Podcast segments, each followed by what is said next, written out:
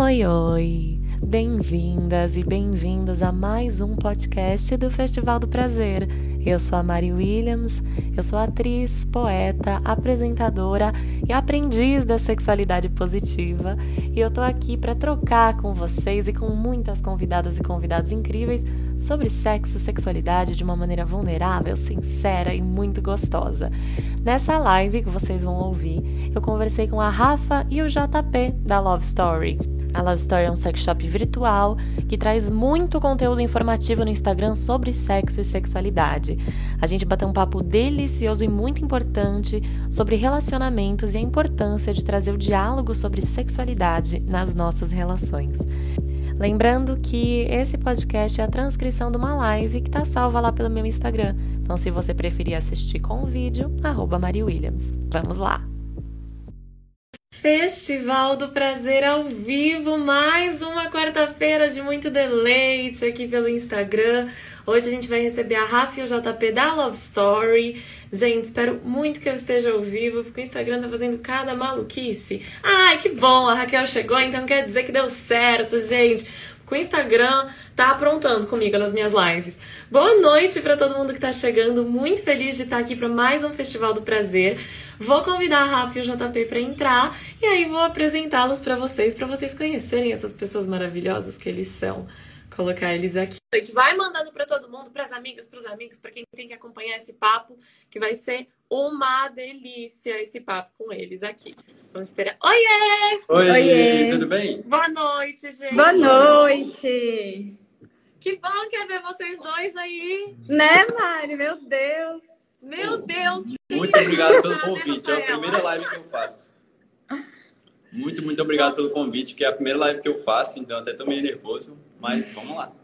Ah, imagina, eu que agradeço vocês terem aceitado. Gente, queria apresentar eles para vocês, a Rafa e o JP tem esse sex shop online, que é a Love Story, e eles, além de nos dar dicas de produtinhos e jeitos de melhorar o nosso prazer, estão criando aí um conteúdo muito legal sobre sexualidade, sobre saúde, política, cultura, porque sexualidade envolve tudo isso, gente. Sexualidade é política, sexualidade é cultura, é psicologia, é filosofia, é um monte de coisa. E eles estão aqui criando conteúdo de muita qualidade pra gente. Então, para quem não conhece eles, acompanhem e conheçam, porque é incrível, né? Boa noite, Boa gente. Noite. Prazer, Prazer, tudo bem? Nosso conhecer vocês e que bom que tá todo mundo aqui. Já tem 19 pessoas online. Uau! Para mim é muita gente, coisa. Esse festival está muito bem frequentado. Pois é, queria dizer que é uma honra estar participando dele. Eu estou muito, muito, muito feliz de estar aqui. Que bom, eu tô muito feliz, gente, porque eu tô muito animada para esse tema. Muito eu também. Eu acho que é um assunto muito importante. Eu acho, eu acho que é o assunto que as pessoas mais têm dúvida, assim. Em geral, tudo de questionamento que a gente recebe sempre volta para isso, sabe? É, é, muito, tá muito no centro mesmo da sexualidade. É porque, tipo, ainda é um negócio muito tabu, né? Tipo, por mais que já tem muita gente falando de sexualidade hoje, ainda é, tipo, mínimo. Tipo, é muitas pessoas, muitas poucas pessoas que falam, sabe?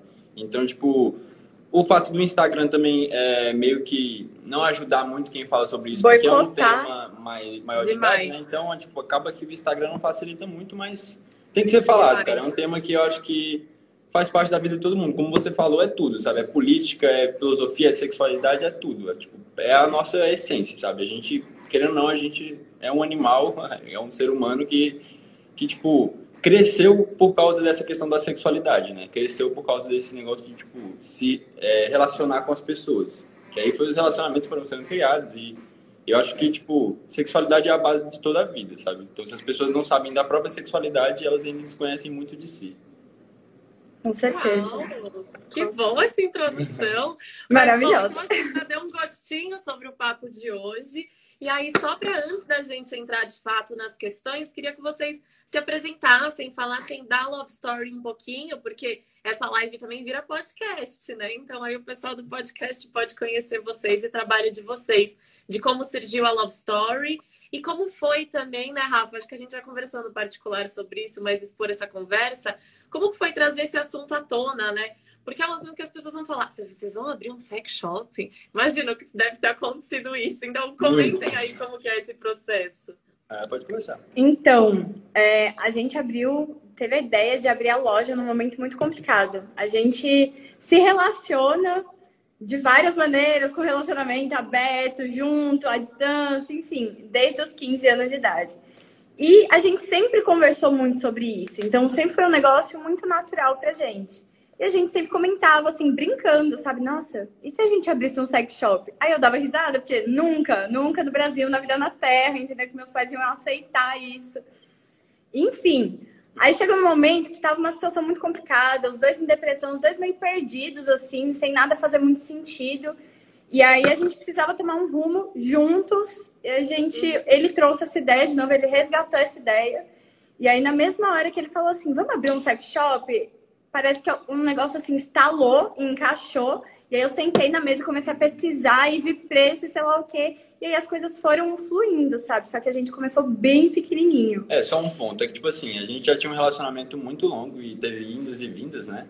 E, tipo, a gente falou, ah, agora a gente vai ficar junto. Você voltou, ela voltou pra cá, então a gente vai ficar junto. A gente precisa de dinheiro, porque se a gente quer casar, se a gente quer ficar junto, a gente precisa trabalhar, precisa ter um, um ganha-pão, né?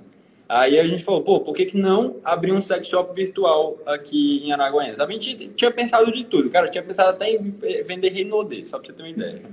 Foi, passamos por tudo. Aí eu falei, não, por que, que a gente não abre o nosso próprio negócio, que é sex shop, que não tem aqui na cidade, e a gente abre online? Porque muito daqui da cidade, que é pequeno, né, tem 200 mil habitantes. É, gente, pra quem não sabe, somos de Araguaína, Tocantins, entendeu? Interior de Tocantins, não é nem a capital.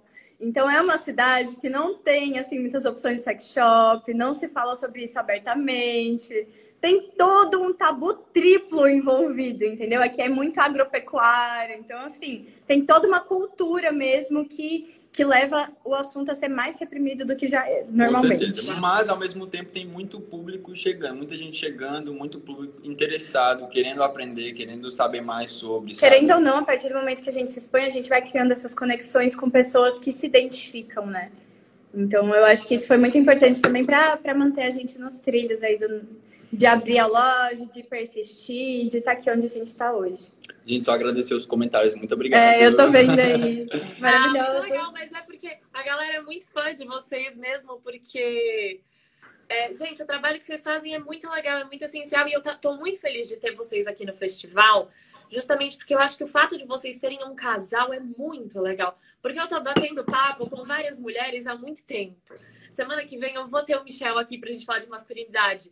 Então, eu, eu tô bem com vocês aqui numa ponte do festival, que é assim, tá, Entendemos que a sexualidade é muito mais do que a gente pensa. Entendemos que o nosso corpo é prazeroso. Entendemos que é bom a gente tirar os tabus e falar sobre tudo.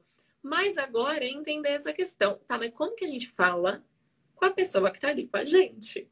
Porque eu até fiz uma enquete no meu Instagram hoje. Gente, eu faço enquete no meu Instagram toda vez que tem live e eu fico pensando que as pessoas mentem. Aquelas, não, não é isso. Os resultados são muito positivos. Ou a bolha tá realmente muito boa. Mas, assim, Às vezes as, as pessoas respondem só o que a gente quer ouvir mesmo. Pois é, gente. Porque assim, Muita gente respondeu que super conversa com, os, com o parceiro ou a parceira sobre sexualidade. E eu fiquei surpresa, porque principalmente em relações não estáveis, né? É uma coisa complicada. Como que você tá ali numa relação casual e sempre trazer esse assunto é um pouco delicado, né? E aí eu queria meio ouvir de vocês, assim, de como, tanto na experiência pessoal de vocês, ou até das pessoas que vocês abordam, como que, para vocês, como que a gente começa a falar sobre sexo e sexualidade com a pessoa que tá com a gente? Vou dar uma pergunta muito geral, aí a gente começa a funilar. Uh, bom, eu acho que a partir do momento que você começa a se relacionar com uma pessoa, sabe, tipo, e vai pro, pro vamos ver, né, para pro sexo, é, você já, tipo, tem uma, uma ponte ali para você abrir é, a comunicação, sabe? Porque se você está se relacionando com uma pessoa, você tem que falar o que você gosta, o que você não gosta, porque a pessoa não tem como adivinhar, sabe? Ela não tem como saber se, tipo, se você gosta de tal, tal estímulo ou não, se você gosta de tal é, fetiche ou não. Então, eu acho que quando você começa a se relacionar com a pessoa, por mais que seja um pouco difícil, tem que tentar ir jogando a comunicação, tipo, porque não é algo confortável, sabe? Eu e a Rafa, a gente se relacionou por muito tempo e sempre foi aberto a falar disso. Mas mesmo sendo aberto a falar, a gente tipo, tinha um desconforto, sabe? De tipo, saber que ela tinha um fetiche, que eu tinha um fetiche, sabe? Eu acredito que até hoje a gente encontra é, pontos da sexualidade que a gente ainda se sente desconfortável, que sente como se tivesse uma barreira. Mas é, é muito essa questão de você enfrentar o desconforto, de você dar esse passo, não, não pelo sexo em si, mas por si mesmo, sabe? Por ser fiel à própria sexualidade. Por entender que você não merece estar é, tá ali fazendo um negócio que você não curte só porque a outra pessoa gosta. E também saber se posicionar, tipo, olha, eu amo isso daqui, eu faço muita questão disso daqui. Isso é, é tipo, é muito um trabalho de amor próprio também, sabe? Você é, dá esse passinho por você mesma.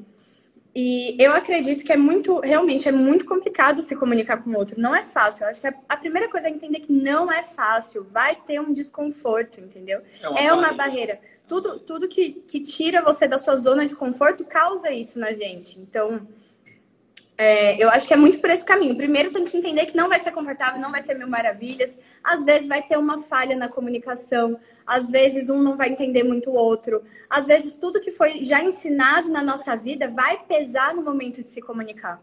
Então tem que ter consciência de todas essas partes para na hora que acontecer, você saber também identificar que, pô, eu acho que esse preconceito, ele não vem realmente de mim. Ele vem de, tipo, de tudo que me criou, de tudo que me fez ser o que eu sou hoje. Talvez eu tenha que rever isso, sabe? É, e também vai muito da pessoa tem que, tipo, primeiramente a pessoa tem que entender a própria sexualidade, tem que entender o que, que ela gosta, o que, que ela tem vontade, o que, que ela está disposta a tentar sabe? Porque é o que a Rafa falou, tipo, não pode fazer as coisas pelos outros, sabe? Que você vai para agradar o outro, mas, tipo, se não tiver agradando tem que ter você, os dois, não tem adianta, que ter os dois. Esse negócio de fazer pelo outro não existe. Eu acho que tem que fazer junto, sabe? Então, se, se você não quer fazer, o outro ele tem que respeitar.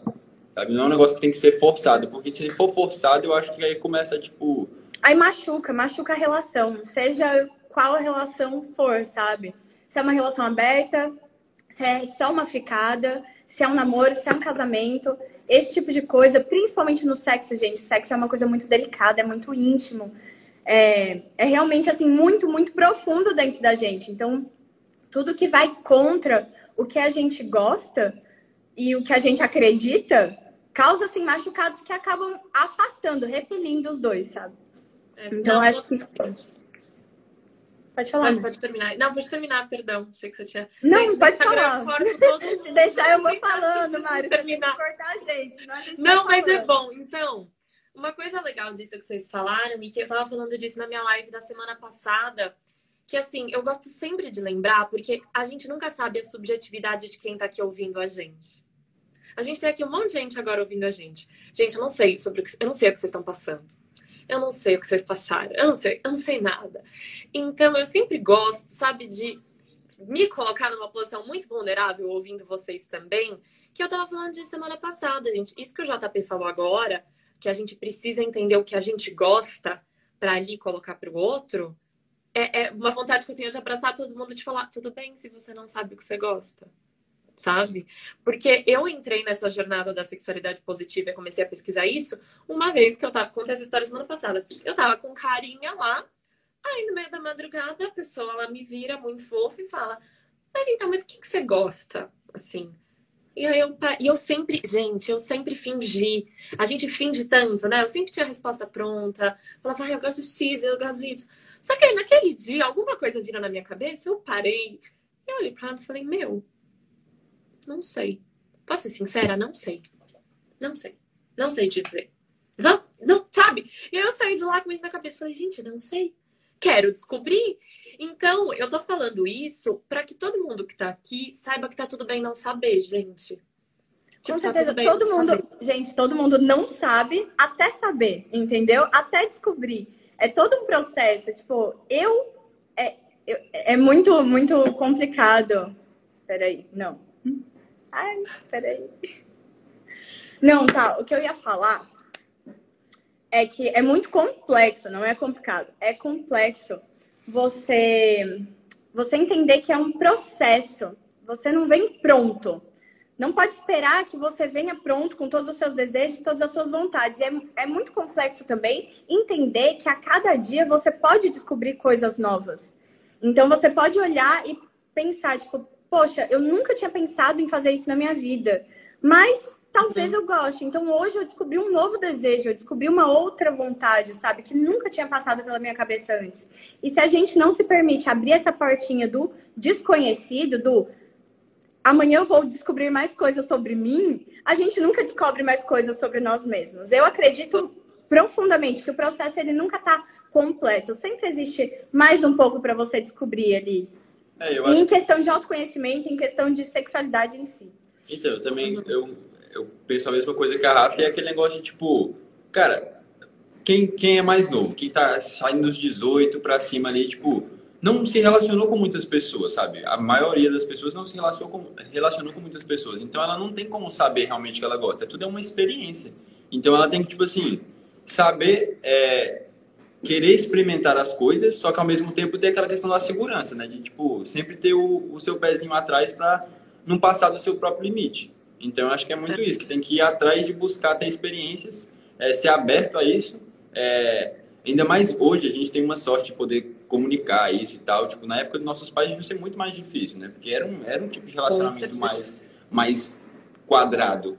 E hoje a gente tem essa liberdade muito grande de poder conversar, de poder se expressar, de poder falar como que é, sabe? Tipo, principalmente as mulheres hoje que podem ter um relacionamento casual, por mais que ainda tenha, assim, preconceito, as pessoas são hipócritas e, tipo, falam mal. Mas é, tipo, a mulher hoje ela pode ter vários relacionamentos casuais, sair com quem que ela quiser, transar com quem que ela quiser, sabe? Porque ela tem direito de sentir a experiência. Como é que ela vai saber o que, que ela gosta? E o homem também, como é que ele vai saber o que ele gosta? Se nunca tentaram nada, sabe? Não tem como você saber se não fez. É basicamente isso. Totalmente. Aí, gente, eu tenho duas perguntas, uma para cada um de vocês, assim. Quer dizer, que os dois podem responder, que são perguntas mais delicadas, assim, que eu acho que são bem importantes. E, gente, só para falar, quem está aqui assistindo, se vocês quiserem mandar perguntas para eles, podem mandar pra gente, né, para todos nós. Eu só queria pedir para mandar onde tem a caixinha de perguntas, que fica bem aqui embaixo, do lado do aviãozinho que aí fica organizado, porque senão eu perco as perguntas, as perguntas vão para lá em cima, e aí talvez não, a gente não consiga responder. Amei é, esse último comentário aqui. Estamos em um eterno aprendizado e conhecendo e conhe... não, nos conhecendo e conhecendo nosso corpo, nossos gostos e quebrando os padrões impostos. Eu acho exatamente. que é exatamente isso, sabe? A Raquel colocou assim uma frase nas lives. Ela sempre comenta coisas ótimas nas lives. gente, então eu tenho duas perguntas para vocês. Hum. A primeira, mais complexa, para vocês dois me ajudarem a responder. É, mas é, é um pouquinho mais para Rafa, para tentar entender. Para os dois, na verdade, para os dois. Gente, o que acontece? Quando a gente começa, eu vou dar meu exemplo, Mariana. É uma pergunta de mim, é uma pergunta de Mariana, essa pergunta. Quando a gente começa a entender de sexualidade e a ter essas conversas que a gente vai tendo, a gente começa a reconhecer o tanto que a nossa experiência sexual está presa a padrões idiotas, tipo pornografia, indústria cultural, aquela coisa do homem forte e da mulher submissa. Eu quero fazer uma pergunta bem específica. O que, que acontece? Não, não, não está acontecendo comigo agora, graças a Deus, mas já aconteceu muito. De você estar tá numa relação com um parceiro, pensando numa mulher cis e num homem cis, e você percebe, enquanto mulher, que aquele homem tá reproduzindo uma pornografia e tentando transar com você daquele jeito. Como conversar sobre isso? O que, o que vocês fariam? Tipo, Rafa, o que você faria de uma maneira também a tentar não. Por isso que é uma pergunta confusa, a, a complicada, tentar não ferir a masculinidade 100% desse cara a tentar não fazer com que ele faça assim, eu não estou reproduzindo, porque já aconteceu isso comigo. Eu falar isso pra um cara, ele falar, eu não estou reproduzindo pornografia. Eu falar, gato, eu acho que você tá. E aí a relação acabou ali, né? Tipo. Mas é então, Mari, eu acho que realmente assim não é nada fácil, né? Mas o que eu faria, sinceramente, é primeiramente, primeiramente de tudo, se o cara tem uma masculinidade extremamente frágil, não tem nada que você possa dizer, fazer, falar que vai mudar a cabeça dele sobre aquilo que você está falando, está ofendendo ele, sabe? Não tem nada que vai mudar essa, essa reação, essa defesa que ele se coloca. Porque é simplesmente assim, sabe? Tem pessoas que tão, têm realmente a mente muito fechada a qualquer coisa do tipo, sabe? Principalmente quando se trata de sexo que os homens têm que ser os potentes, que sabem tudo, né? Que, ai, é metralhadora, porque... Enfim, E o que eu faria, sinceramente, eu não acho que tem que ser uma conversa que tem que pesar. Eu, eu, eu sinceramente, assim, eu pessoalmente, não acho que tem que sentar na cama e falar assim: olha, então, eu não transo desse jeito porque você está imitando a cultura pornográfica, sei lá o quê. Eu acho que só chamar assim a atenção dele de uma maneira assim envolvente, tá ali no meio, tá na pegação, sei lá o quê, você percebe que tá indo para esse para esse espaço pornográfico, já pegar a atenção dele de uma forma que tipo, ei, gato, é, posso te ensinar uma coisa que eu gosto? Eu gosto assim, ó, nesse ritmo aqui, sabe? Eu gosto muito disso, me deixa louca. E aí você fala de um jeito que, tipo, nossa, me deixa louca, me deixa selvagem, me deixa querendo te agarrar inteiro, sei lá o que. Provoca, sabe? Usa isso para provocar. Dá uma, uma reviravolta na situação. Porque quando você senta com a pessoa para conversar, ou quando você dá uma pausa naquilo que você está fazendo para falar, vai um pouco mais pro lado, você tá errado no que você tá fazendo, sabe? Não tá no lugar certo. Isso daí é uma coisa que já pode quebrar o clima na mesma hora. Mas se você só, só tipo, vai assim, puxa o cabelo dele, dá aquela amassada e, tipo, guia ele para o lugar certo, você criou todo um clima em cima do que você está querendo passar. Eu acho que é esse o segredo, tipo, você introduzir no sexo e não como uma conversa separada. Eu não sei se faz muito. algum sentido. Pra faz mim... muito, eu achei ótima essa resposta. Achei é, ótimo. Eu acho que também essa questão é justamente isso, né? Eu acho que é a questão de, tipo, ah, o cara tá indo, sei lá, muito rápido e muito violento. Ele fala, não, tipo, calma um pouco, é, sabe? vai tipo, mais leve. Vai mais leve. Tipo... Tá me tipo, machucando. Tipo, se você expor que você tá machucando e o cara continuar, minha filha, você levanta e vai embora, entendeu?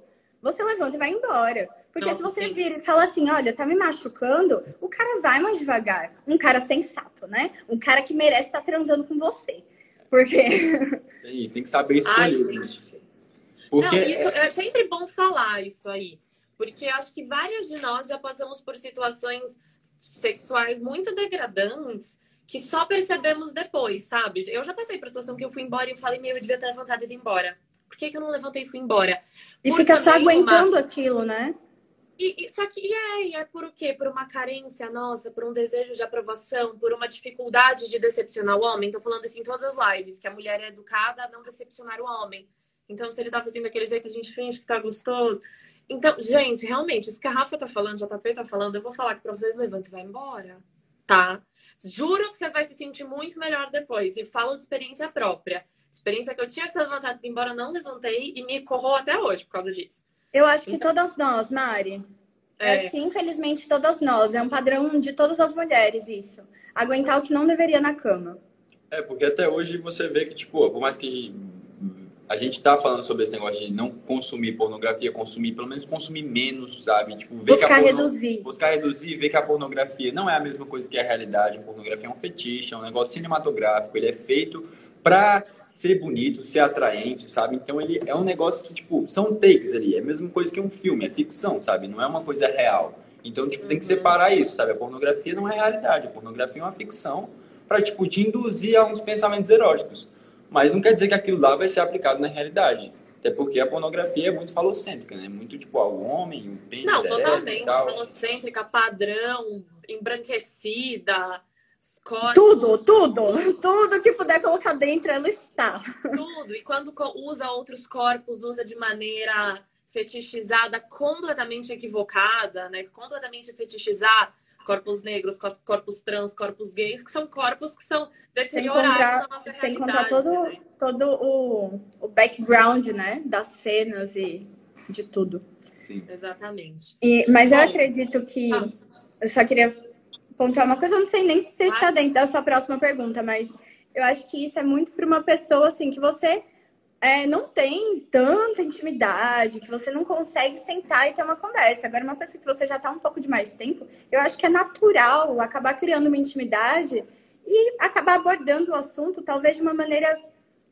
Não, olha, você faz isso, isso, isso. Mas, tipo, cara, você já viu o quanto a, a, a indústria pornográfica é problemática? Sabe? Tentar trazer esse assunto de forma política mesmo para a conversa da relação que você está tendo. Sim. Porque, tipo, é. cara, pornografia é muito, muito tenso. Eu mesmo já, tipo, já tive muito problema com pornografia, sabe? De, tipo, consumir muito. E aí, tipo, eu parei hoje, eu não consumo mais. Eu tento, tipo, nunca mais abrir a pornografia, porque é um negócio sem volta, sabe? É tipo aqueles estímulos rápidos. Na psicologia mesmo fala que tipo a pessoa fica viciada, é tipo é como se fosse uma droga. A pessoa vai lá, tem um prazer momentâneo rápido. Isso também é grande causa dos problemas de disfunção erétil, de ejaculação precoce, porque os caras se masturbam em questão de tipo, poucos minutos, sabe? Tipo, só pra tipo, gozar mesmo o mais rápido possível. E acaba que tipo, isso se repete no sexo. Então, e aí os caras não conseguem conciliar isso, sabe? Sendo que às vezes é só uma questão de, tipo, se você para de ter aquele estímulo rápido e começa a focar mais no presente, tipo, em, em ter um sexo mais conectado, né? Tipo, de. Mais realmente... sensorial e menos visual, imaginativo ali, mais sensorial, mais é, sentidos mesmo. Eu acho que é por isso que é importante entender as problemáticas da pornografia, porque isso dá início a uma série de mudanças no sexo. Não, total. E isso da pornografia, assim, tô falando assim, em todas as lives, gente. Isso é uma coisa que é nociva. A gente fala muito, é muito nociva para as mulheres, mas é muito nociva para os homens também, gente. Porque olha o padrão que o cara fica de pênis. O padrão que o cara fica da performance que ele tem que ter também, sabe? Meu, ó, por isso que eu, eu fico repetindo isso, numa busca de tentar reduzir, é, incentivar a redução da pornografia aos homens que estão aqui acompanhando a gente, nessa questão de gente faz muito mal para vocês também. Não faz só mal para as mulheres que depois acabam são abusadas por causa dessa cultura. Tá fazendo mal absurdo para a cabeça de vocês, porque vocês estão se colocando um padrão de performance que na verdade não é nem o padrão que a gente gosta, não é, é. nem algo que está ali para nos agradar. Você está tentando reproduzir algo achando que vai estar tá nos agradando, Sabe, é toda uma coisa que se retroalimenta bizarra. E além né? de não estar agradando o outro, tá limitando. Gente, tá cortando na metade o próprio prazer, até mais da metade, sabe? Sim, é um negócio muito difícil para os homens também falar sobre, tá ligado? Então o cara tem a, o vício em pornografia, tem disfunção erétil, tem ejaculação precoce, e ele não consegue nem ir atrás de um médico, não consegue falar com os amigos. Se virar com um amigo e falar, bicho, eu gosto muito rápido é para virar chacota, sabe, no meio da galera. Porque ninguém, nenhum amigo vai falar assim, não, pô, isso é normal, isso acontece, vai, vai se cuida, sabe? Tipo, pouquíssimas pessoas fazem isso. Os caras geralmente zoam, é zoar, ah, você é muito, tipo, é o rapidinho, é o coelhinho, sabe? Tipo, coisas assim. Cria então, apelido para tudo, é. né? Para não lidar com problemas que os amigos também devem ter. Então. É. Eu ia até te perguntar sobre isso, JP, de como é Sim, co como que é a roda masculina para falar sobre essas coisas? Porque eu não tô desse lado, principalmente gosto, e gosto de enaltecer a roda dos homens héteros brancos cis, principalmente, assim, dos homens héteros cis, que fazer Cara, esse recorte, assim, de como é complicado. É, é complicado. Tem amigos que, tipo, que são amigos mais próximos que sim, dá para ter um diálogo, sabe? Dá para ter uma conversa, a pessoa consegue me escutar até porque eu falo sobre isso, então, tipo, já tem uma certa eu tenho uma certa linha de intimidade, é, uma moral, né? Porque eu falo sobre sexualidade, então, tipo, os caras começam a escutar. Mas, no geral, assim, na roda de colegas, amigos, assim, que não são tão próximos, é, tá no meio de um churrasquinho e tal. Cara, é complicado. É muito complicado. É muito, tipo, difícil até eu expor a minha opinião, sabe? Porque, a, primeiro que ninguém vai escutar, segundo que, tipo, vão rir, fazer graça, sabe? Vão tentar tirar porque, tipo, é mais fácil fazer isso do que realmente escutar e ver, putz, mano, real, isso faz sentido, sabe? Aí não, prefere, não, eu não largo pornografia, não, pornozinho é bom demais, sabe? Então, tipo... Nossa.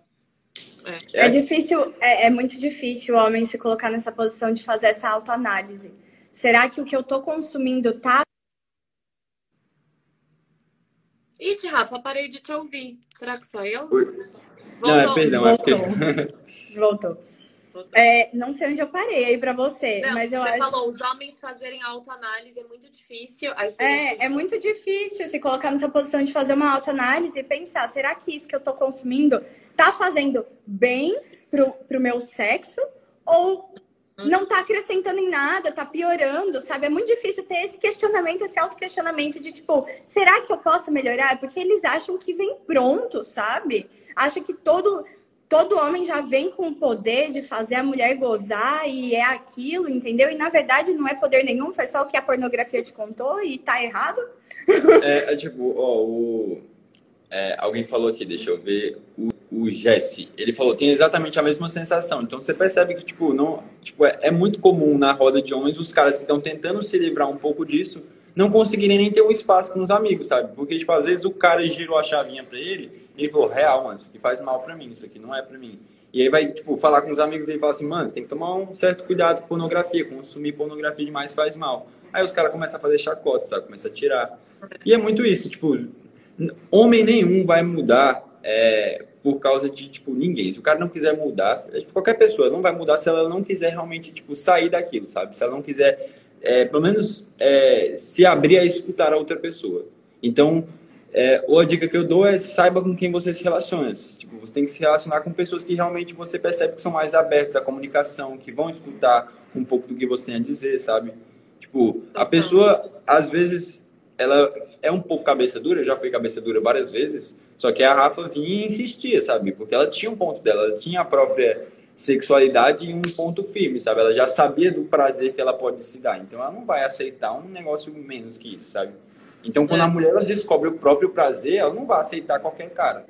Porque ela sabe o tanto que ela consegue ter orgasmos maravilhosos. Só que aí vem, vem um cara e começa a dar, tipo, fazer a metralhadora ali, ficar velocidade de 5 na dança do Creu, né? E achar que. Nossa, o que está acontecendo aqui? Totalmente. Gente, mas aí uma, uma pergunta para vocês, assim, é, ainda nessa questão da masculinidade. Como vocês acham que a gente pode criar, e aí essa pergunta para nós mulheres que nos relacionamos com homens, criar um ambiente que seja tranquilo para os homens colocarem as inseguranças deles. Porque é algo que, sei lá, eu, Mariana, estou em processo agora. De às vezes perceber certas questões e falar.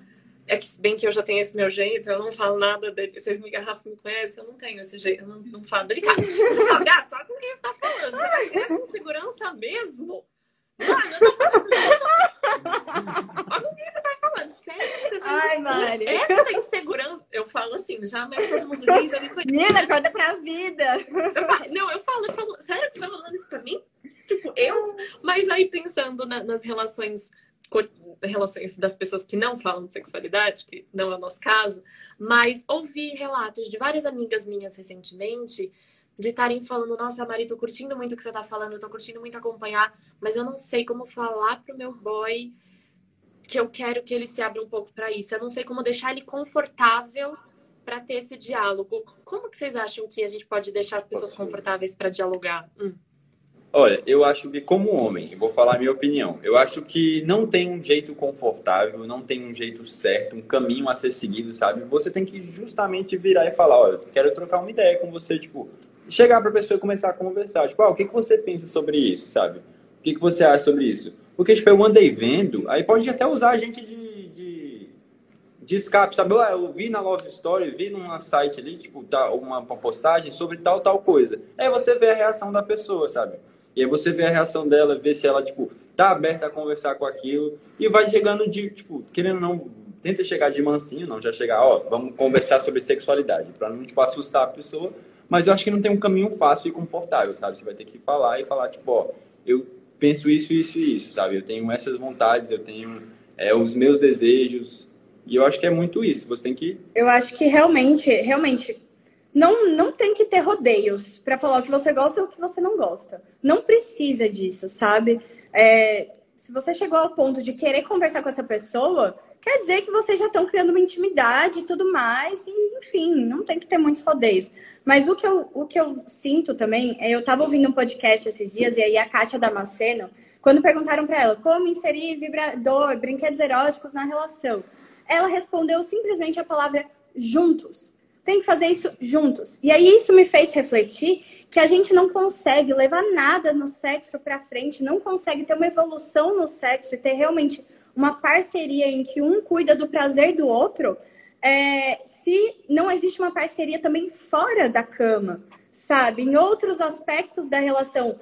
Uma parceria de amizade, uma parceria de, de conversa, uma parceria de relacionamento de fato, entendeu? Uma parceria de esporte, gente, qualquer coisa, tem que ter uma outra parceria sem ser só na cama. Porque como que você vai construir um negócio na cama, que é muito mais complexo, que você não conseguiu nem construir em outros aspectos da sua vida, sabe?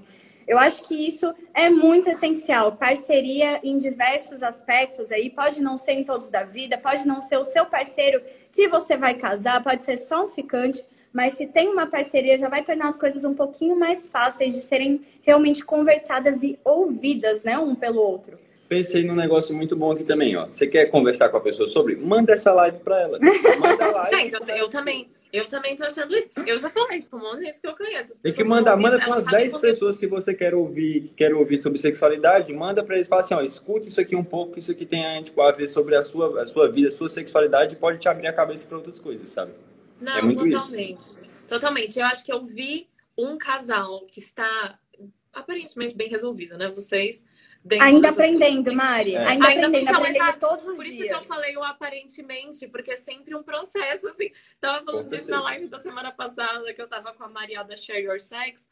E ela falou que ela tava reclamando, reclamando, tava conversando com as amigas sobre algumas questões que ela tá tendo sexualmente. E as amigas falaram: você, porque tipo, ela é pioneira numa rede de falar sobre isso. Elas falaram, ela falou, claro, gente, eu. Sempre, gente, sempre vai ter alguma coisa pra resolver. A gente não é um ser superior que, tipo, não tem problemas no relacionamento, até porque eu e a Rafa, além A gente não um tá aqui só pra ensinar. É, além de ter um relacionamento, eu e a Rafa, a gente é sócio. Então, tipo, a gente tem muitos problemas. A gente briga de vez em quando, sabe? Então, a gente tem nossas tretas. Tem a, não, a, total coisas que a gente tem que aprender a convivência um com o outro, porque, cara, quando você decide, no, no caso eu e a Rafaela, que tem um relacionamento duradouro e, e decidiu que a gente quer casar, quer ficar junto realmente. Cara, isso é uma decisão muito importante, porque é o resto da vida, não é tipo, ah, vou brincar aqui de casar, sabe, e quando cansar, paro. Então é um negócio que, tipo, você tem que estar disposto a sempre, tipo, querendo ou não, se moldar um pouco em torno da pessoa, sabe? Porque um completa o outro, um ajuda o outro e, tipo, um tem a agregar ao outro, sabe? O que eu, isso, isso num relacionamento sério, né? De fato, um namoro, um casamento, que as coisas vão pra frente.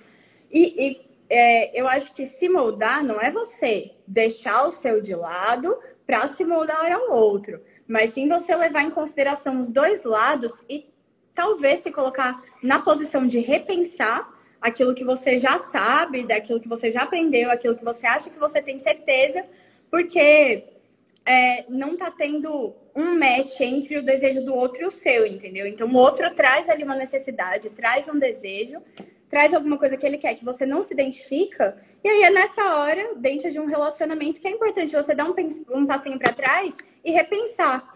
Ué, será? Será que eu não gosto? Será que eu gosto? Só pensar sobre o assunto, sabe? Porque tem muita gente que só bloqueia a, a, a, situação chega e a pessoa vira as costas e fica brava, e fica irritada e bloqueia, e se fecha. Isso fecha completamente o canal de comunicação. Então, talvez seja muito mais produtivo você dar um, um passinho para trás e falar: eu vou pensar sobre isso e depois eu te respondo. E aí Sim. você vai, você pensa, você reflete, você vê com você com seu desejo, entendeu? E aí você vê se você encontra um meio termo ou se aquilo é um negócio que você não está disponível para negociar, entendeu? A Rafa me falou um negócio que me deu um insight, que é essa questão. Eu acho que tudo na vida é comunicação, sabe? Ah. Se você não sabe se expressar, se você não sabe se comunicar, tipo, eu tinha, cara, eu, até hoje eu tenho muita dificuldade de me expressar, sabe? De me comunicar. Porque eu fui criado assim, tipo, eu não tive, tipo assim, não tive com quem realmente aprender a ser mais aberto com sentimentos, sabe? Porque, querendo ou não, o homem, ele é, tipo, ah, você não pode ser tão assim, tão assado, por mais que eu fui criado diferente, fui criado só por mulheres, então, tipo, já é uma cabeça bem diferente, foi, acho que é por isso que é, eu mudei tão rápido e, tipo, me adequei, tipo, comecei a escutar mais a Rafa, sabe? Então, eu sempre dei muito peso pra, pra mulher mais do que o homem, porque eu sempre tive não boas experiências com, tipo, com a figura paterna e tudo mais, e eu acho que, tipo, é muito isso, de saber comunicar, sabe? Porque eu tenho essa dificuldade, mas eu tento todo momento, tipo, me desconstruir disso, me, tipo, me comunicar melhor. Porque quando você não se comunica, cara, não tem como a pessoa adivinhar o que você está pensando, sabe? Então, tipo, não, não tem como eu, eu ah, vou imaginar aqui. E quando você tenta pensar o que a pessoa pensa, você já está errado. Porque tipo, você começa a pensar uma coisa completamente diferente do que ela pensa, sabe? Então, eu acho que é muito isso. Comunicação é a chave de tudo. Todo relacionamento tem que ter comunicação. Totalmente. Bom, a gente, eu tô cheia de perguntas para vocês, gente. Eu vou tentar ir pegando algumas que façam uma linha coesa para a gente não nos perder tanto na conversa. Tem uma pergunta que veio há muito tempo que eu tô guardando para vocês, que veio para uma outra live. Eu falei, não, essa live é da Rápida JP. É uma pergunta muito que para vocês vocês já devem ter respondido 80 vezes, mas que é muito importante, que é a seguinte: brinquedos da parceira durante o sexo Como tratar a questão pensando na frágil masculinidade? E essa pergunta veio do homem, eu adorei. Olha, eu já tinha até falado com a Rafa que você tinha passado um pouco a pauta para a gente, tinha pensado muito nisso, né? Que isso é um assunto que eu abordo bastante. E aí vou até parafrasear um cara que eu sigo, que ele falou assim: é, um homem nunca é melhor que uma máquina, mas uma máquina também nunca é melhor do que um homem com uma máquina. Então, tipo, não tem que ter medo de um brinquedo, sabe? Não tem que ter medo de um pedaço de plástico ali. Plástico não é plástico, mas, tipo, tem que ter de um objeto, sabe? Porque o objeto ele tá ali para somar ou para a pessoa se satisfazer sozinha, coisa que ela tipo tem que ter, a pessoa tem que se masturbar, a pessoa tem que se tipo explorar a sexualidade sozinha para depois é, descobrir o que realmente gosta, sabe? Porque é assim que você descobre o que gosta, é você tipo se estimulando, você sentindo o próprio prazer, sabe? Então eu acho que é muito isso, que homem tem que parar com isso de que ah, o vibrador vai me substituir. Amigo, não vai. Tipo, é um, é um objeto, pô. Se você comprar uma, uma aquelas pepecas que você usa para se masturbar, você acha que. É igual aqui... uma vulva? É. é. igual uma vagina? Vai substituir é. sua namorada? Você vai deixar de namorar por causa que você tem aquele objeto? Não, você não vai. Você só vai usar e aquilo para se masturbar, e é normal. Então acho que é muito isso, sabe? Que tipo. E que o homem tem que ver o vibrador como o melhor amigo dele. Porque o vibrador que vai facilitar, porque o homem, tem muito homem é preguiçoso. Então, tipo, a mulher, ela demora, é como aquela frase bem antiga, né? A, a a mulher, o homem é um micro-ondas, a mulher é um fogão a gás. O forno a lenha. É o lenha, melhor lenha, ainda. É. E aí, tipo, o cara tem a preguiça. Pois use o vibrador, ó. ó. A gente tem até um aqui, ó. Esse aqui, ó. É um dos melhores modelos que existe. Isso aqui é o orgasmo miojo. Coisa de dois minutos, chegou. Então... Gente, a propaganda tá muito boa. A melhor preliminar para uma mulher é um orgasmo, gente. A melhor preliminar para uma mulher é um orgasmo. E eu penso que essa, essa questão da masculinidade frágil em relação aos brinquedos, o homem, ele tem um preconceito, não é com o brinquedo, é com a ideia do brinquedo, é com o conceito que talvez envolva o brinquedo, sabe? E aí o homem tem que enxergar o brinquedo pelo que ele é é um brinquedo, é para vocês brincarem juntos, para ela brincar sozinha. É um brinquedo, entendeu? Não é um ser humano. Não é o conceito de um namorado, de uma terceira pessoa dentro de uma relação. Entendeu? Isso daí é a imaginação do homem trabalhando. Ele não está enxergando o, o, o objeto como ele realmente é. É muito mais simples, sabe, do que parece. O objeto, ele não é, não é a ideia do objeto, ele é o objeto. É, e é tipo, é aquele negócio, é porque isso é muito antigo, né? Tipo, ah, se a mulher está indo buscar prazer em outra coisa, é porque o homem não está dando conta. Meu brother, sim, às vezes você não está dando conta. e você tem que aceitar isso, porque, tipo, não tem o que fazer, sabe? Se você não está dando conta, então pega isso aqui, auxilia ali, ajuda. Então e... vai dar conta, é, homem.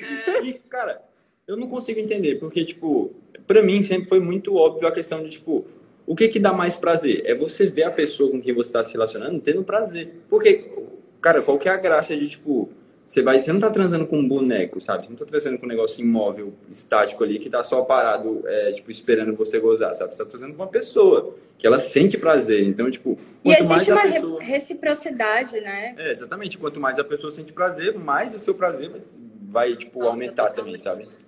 Não, eu tava falando disso, eu tô falando, assim, todas as lives que eu faço, assim que, gente, primeiro, você estavam falando disso da, das mulheres. Gente, mulheres se masturbem. Eu vou falar isso em todas as lives porque é tão necessário. Eu, inclusive, estou fazendo um desafio comigo mesma que eu tô fazendo todos os dias uma experiência prazerosa por 30 dias para ver o que Mari, às vezes vida. isso é muito necessário, porque muito a rotina toma Amiga. conta.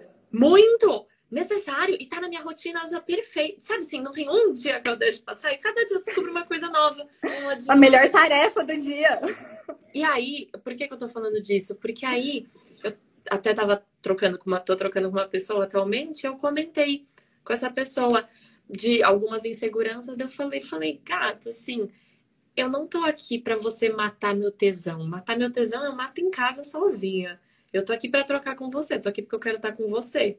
Matar meu tesão, meu bem, eu sozinha tô me resolvendo com uma beleza. Entendi? Eu acho que é isso. É, se a pessoa tá com você, gente, não é um brinco. Ela não tá o brinquedo não tá lá porque aí vai matar o tesão. Não é, se a pessoa tá com você, ela quer estar tá com você, sabe? É tão, às vezes é tão difícil de entrar na cabeça, né? É, Mari, realmente. É... Bom, Gente, aí tem algumas perguntas que eu nem, nem vou ler, porque são várias, só que são todas perguntando uma mesma coisa, que eu acho que a pergunta já tem um sério problema. Que é a seguinte: pessoas perguntando, por exemplo, como gostar de fazer boquete, como gostar de X posição, como gostar de fazer Y posição. Gente, eu acho que o problema, essa pergunta já tem um problema em si né? A pergunta Como é um gostar? problema. Como a pergunta gostar? é um problema, porque você não tem que, tipo, se forçar a gostar. Se você não gosta, você não gosta, pô. Não tem como, tipo, ah, como que eu faço para gostar disso? Já tentei, não consigo. Como que eu faço? Cara, não tem um, uma mágica que eu vou te dar um caminho. Ó, você faz isso aqui que você vai aprender a gostar. Porque, cara, é aquele negócio. Você tem que... Ou você gosta, tipo... Tem, tem as pessoas que gostam não gostam do boquete em si, mas gosta de ver o cara sentindo prazer, sabe? Gosta de ver o, o boy sentindo prazer e acha isso muito prazeroso. Então ela vai lá e faz, sabe? Mas eu acho que tem, tem que ter um, um cuidado para não fazer por causa do outro, né? Tem que fazer porque gosta. Eu acho também que muito, às vezes, do que as pessoas não gostam é, são as reproduções pornográficas que acontecem sem elas perceberem. Então, a mulher vai fazer um boquete no cara, aí já quer enfiar lá no fundo, aí engasga, e aí, é, entendeu? Aquele negócio desconfortável e tudo mais. Não, às vezes, se ela tentasse fazer mais devagarzinho, no ritmo dela, no momento dela, na vontade dela, no, no desejo dela, sabe? se ela tem uma vontade de fazer e ela só não tá gostando da experiência que ela tá tendo, talvez mudar um pouquinho essa experiência. Vai mais devagar, vai mais sutil, usa mais os lábios, usa mais a língua, sabe? Não, não precisa é, tentar reproduzir tudo que acontece na pornografia, entendeu? Eu acho que isso é uma coisa que fere muito as experiências em geral. Sim. E que, que isso daí não, não quer dizer que a pessoa vai começar a gostar de oral mas que talvez isso seja uma pedra no meio do caminho para ela começar a gostar. Com certeza. E a Alana falou aqui, ó, é que não é gostar, mas às vezes está atrelada a não saber fazer, né? E tipo, cara, se for por não saber fazer, isso você aprende, sabe? Tipo, é um negócio de, que também entra a parte da comunicação. Você faz enquanto você, tipo, faz leves perguntas, assim, tá bom? Tipo, você quer mais, é, mais assim, mais assado, sabe? É, como que você gosta? sabe? Então acho que é muito essa questão da comunicação, porque assim, eu é, não tenho uma, uma buceta, então eu não tenho como saber o que, é prazeroso se ela não me falar, porque ela que tem, ela que vai ter que me falar, ó, oh, isso aqui que eu gosto, isso aqui que eu não gosto, porque eu não tenho como adivinhar também, né? Então não tenho como descobrir, ah, deve ser assim. Ainda mais se for atrelado da pornografia, porque aí o cara chega e fica Ai, meu Deus. E aí, tipo, tá gostoso. Esperando o gênio sair da lâmpada. Tá gostoso. Aí, tipo, não, não tá gostoso. Tem que tomar cuidado. Nossa, é, não, é, isso. é que a gente fica tentando reproduzir essas experiências que são passadas, que é o jeito certo de fazer. Aí a gente teme não fazer do jeito que o outro quer, porque a gente quer ser o fodão. Todo mundo quer ser a fodona na cama, gente. Quem não quer? Todo mundo quer ser o fodão. Aí a gente fica com medo. E aí começa. E eu sempre, todas as lives, esse assunto volta, gente. Que é o bafafá de um ficou nervoso porque quer que o outro goze. E aí o outro está demorando para gozar. E quando você tá recebendo o oral, você fica ali. Ai, meu Deus, está demorando. Aí ele vai ficar cansado. Ai, meu Deus, está demorando, ele vai ficar cansado. E aí é claro que nada vai dar certo, gente. Porque eu, eu tô falando nesse ritmo, fazendo gracinha, mas é exatamente esse ritmo que a nossa cabeça funciona, tá? E é mesmo. E aí o que que acontece? A gente não quer decepcionar o cara, ou não, o cara não quer decepcionar a mina e faz assim, ai, tá bom, vem aqui em cima. Tipo, fim. É, tipo isso. Né? Cara, tá vindo uns comentários muito da hora aqui. Muito! É, não, muito, a galera mandou. Pois é, muito foda. Vou colocar aqui uma outra pergunta. Ai, gente, tem várias perguntas aqui. Ah, essa aqui vai, vai se relacionar. Aqui, será que ela vai inteira? Ai, não vai, eu vou ter que ler para vocês o fim. Eu tenho a impressão de que o sexo varia totalmente de mulher para mulher. Ou seja, cada mulher vai gostar de uma forma de sexo de uma forma bem diferente. Vocês poderiam falar um pouquinho sobre isso? Beijos. Beijo. Eu acho que é muito de Beijo. todo mundo. Tipo, todo mundo, não é só as mulheres. Toda pessoa tipo, gosta de coisas diferentes e encara o sexo como uma coisa diferente. É um negócio muito subjetivo, é um negócio muito pessoal seu. É muito da sua construção como pessoa ao longo da vida. É muito das experiências que você teve que tá ligado à psicologia, cara, tá ligado à sua criação, a como você, tipo, quais experiências sexuais você teve. Então, realmente, tipo, vai variar muito de pessoa para pessoa. Porque é a questão de eu não tive as mesmas experiências que a Mari e a Mari não teve as mesmas experiências que a Rafa. Basicamente isso. E, e, é aquela coisa, se você é criado num ambiente em que esse assunto ele é extremamente reprimido, dificilmente você vai estar aberto a pensar sobre fetiches. Então, é, ou às vezes você cresce já assistindo a pornografia de BDSM, e aí você cresce achando que aquilo é o que você ama, é o que você gosta, sabe? Então é realmente é muito relativo, muito, muito, muito relativo. Pode mudar, e tem coisas que fazem para o outro.